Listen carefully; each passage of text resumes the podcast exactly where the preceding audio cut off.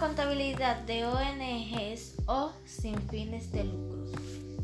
La contabilidad de una ONG difiere comparativamente con la contabilidad de una empresa comercial.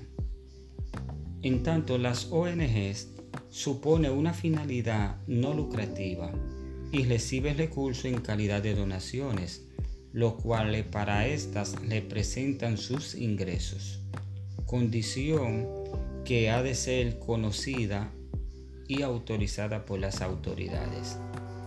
Sus ingresos se fundamentan por los aportes o donaciones, por lo cual llevan un estricto control de los proyectos o programas para los cuales trabajan, siendo el contador el encargado de llevar el presupuesto de sus actividades en cumplimiento de las políticas internas, locales o internacionales.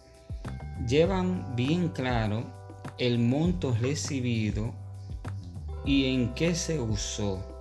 Al final del periodo hacen un reporte para la entrega a sus patrocinadores y no reparten utilidades como lo hacen las compañías comerciales.